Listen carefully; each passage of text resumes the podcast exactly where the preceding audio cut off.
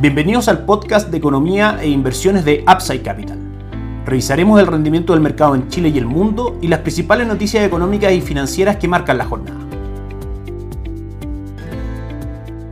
Muy buenos días, ¿cómo están ustedes? Jueves 29 de febrero de 2024, soy Ramiro Galeano, fundador de Upside Capital. Les doy la bienvenida a otra edición más de mercados en Upside Capital. Ayer el dólar cerró en 978, cayendo 5 pesos durante la jornada. Hoy continúa su caída, cae 9 pesos el día de hoy con respecto al cierre del día de ayer, cotizando hasta ahora en nuestras pantallas en 969,90. La caída que presenta el dólar en sus cotizaciones en Chile está fundamentada principalmente por los datos de crecimiento de los precios en Estados Unidos que pasaremos a comentar en algunos segundos más, pero que es por definición bajista para el dólar en el mundo y también para el dólar en Chile. De mantenerse esta fuerza vendedora en el dólar peso, probablemente el primer soporte o piso esté en 960 y luego en 956 gráficamente hablando. Todo esto en un contexto donde recordemos que el dólar ha tenido un alza durante el año aproximadamente el 10.7% al precio que está cotizando en este momento, dado dos factores principales. El primero, el ciclo de rebaja de tasa política monetaria por parte del Banco Central de Chile que debilita las cotizaciones del peso chileno frente al dólar y por otro lado el retraso en el comienzo del ciclo de recorte de tasa de política monetaria por parte de la Fed que en teoría debilita a el dólar en el mundo cuando el ciclo comienza, pero mientras no comience, básicamente un factor alcista para el dólar y han sido los dos factores que han influido directamente en el alza anual del dólar peso en 2024. El cobre ayer cerró con una caída del 0.26%, cerrando en 3 dólares con 84 centavos. Hoy avanza un 0.41%, cotiza en 3 dólares con 85 centavos. Finalmente respeta la línea de tendencia alcista de corto plazo, rebotando en ella alrededor de 3 dólares dólares con 82 centavos, manteniendo como objetivo si persiste el pequeño impulso alcista que vemos hoy día, objetivos en 3 dólares con 91 centavos. El IPSA ayer avanzó un 0.35%, cerrando en 6.344 puntos. Hoy avanza fuerte un 1.07%, probablemente en un día que va a tener buenos retornos a nivel mundial. La renta variable por la cifra de precios en Estados Unidos que vamos a pasar a revisar. Sukimich B avanza un 5.07%, Itaú sube un 0.22% y el Banco de Chile cae un 1.77%, son las acciones más transadas. El índice mantiene durante el año un retorno del 2.37% y recordamos nuestros dos fondos recomendados para renta variable local, a través de los cuales nuestros clientes acceden a diversificación, administración y por ende menor riesgo y mejor gestión de la cartera accionaria por parte de Itaú AGF,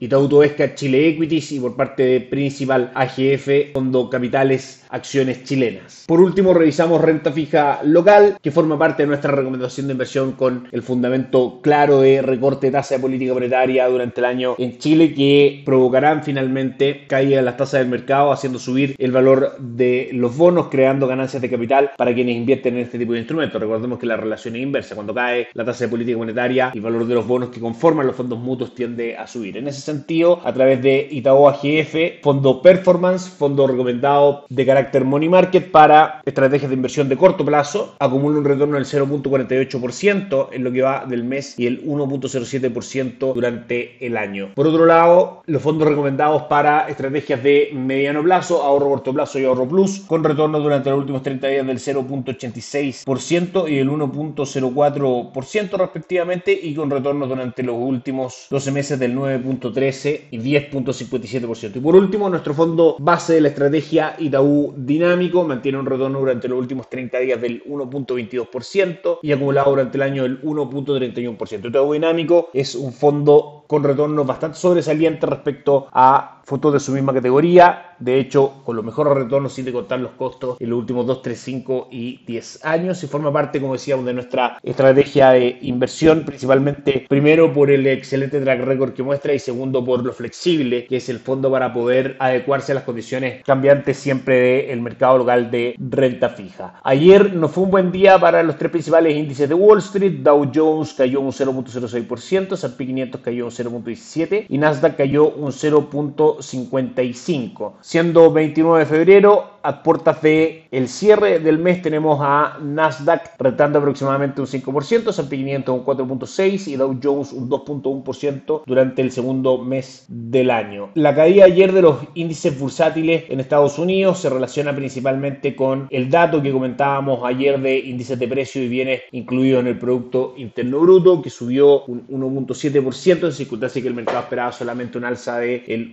1.7%. Recordamos que ayer el PRI trimestral de Estados Unidos del cuarto trimestre se revisó a la baja del 3.3 al 3.2%. Hoy sí tuvimos noticias relevantes, tanto en Estados Unidos como en el mundo. Crece menos de lo esperado la inflación en Alemania, se esperaba un 2.6% de crecimiento, pero marca un 2.5%, lo que es una buena noticia para el Banco Central Europeo, siendo esta una variable eventualmente a favor de que comiencen pronto el ciclo de recorte de tasa de política monetaria en el viejo continente. Hoy se publicaba la noticia probablemente más importante de la semana en Estados Unidos, que es el precio de gasto en consumo personal, el índice favorito de la Reserva Federal para seguir el movimiento de los precios. Arrojó los siguientes resultados. En su medición anual total marcó un 2.4% en línea con lo que el mercado esperaba y por debajo del 2.6% anterior. En su medición subyacente anual marcó un 2.8% en línea con lo que el mercado esperaba y por debajo del 2.9% anterior. Y en sus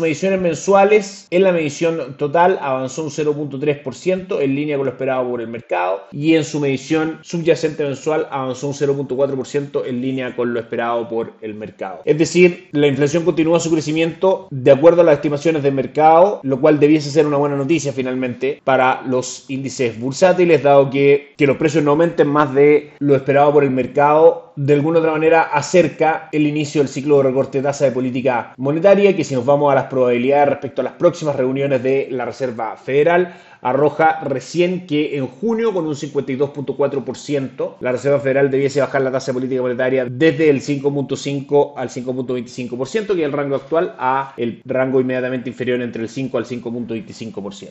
También hoy se dieron a conocer las peticiones semanales por subsidio de desempleo, como todos los jueves, que marca un alza en las peticiones de subsidio por desempleo a 215.000 en la semana por sobre las 209.000 que el mercado esperaba. Otra noticia que puede ser bien recibida por los mercados, dado que junto con la revisión a la baja del Producto Interno Bruto de Estados Unidos ayer, son dos factores que pueden estar comenzando a mostrar un menor dinamismo en la economía estadounidense, variable necesaria para que la Fed comience a rebajar la tasa de política monetaria. Habrá varias declaraciones de distintos miembros de la Reserva Federal, se publicarán las ventas de viviendas pendientes durante la mañana en Estados Unidos y hoy día a las 22.30 hora de Chile conoceremos índice de gerentes de compra, PMI del sector manufacturero, no manufacturero, compuesto y manufacturero de Caixin de China, que eventualmente influirá en las cotizaciones del dólar y por supuesto en las cotizaciones del dólar en Chile. Revisamos el mercado con una caída relativamente importante respecto a las cotizaciones de ayer de la tasa del tesoro del bono a 10 años de Estados Unidos, cotiza en el 4.24%, ayer la revisamos en el 4.3%, una buena noticia, como sabemos las relaciones inversas, si cae la tasa tiende a subir el valor del bono. El dólar index con este crecimiento de los precios en Estados Unidos en línea con lo que el mercado esperaba, cae hoy día un 0.12%, cotiza en 103.60 tratando de perforar el piso soporte en 103.50 para buscar niveles inferiores en 102,70, lo que debiese pasar a medida que se vaya acercando el comienzo del ciclo de rebaja de tasa política monetaria, un dólar más débil. Ese es el motivo por el cual también hoy día el dólar tiene una caída importante en Chile, aparte de alza del cobre. En Asia la jornada fue mixta con el índice de Shanghai subiendo un 1.94%, Hansen de Hong Kong cayendo un 0.15% y el Nikkei 225 de Japón cayendo un 0.11%. En Europa el DAX alemán subió un 0.62% y el Eurostock 600 avanzó un 0.25%.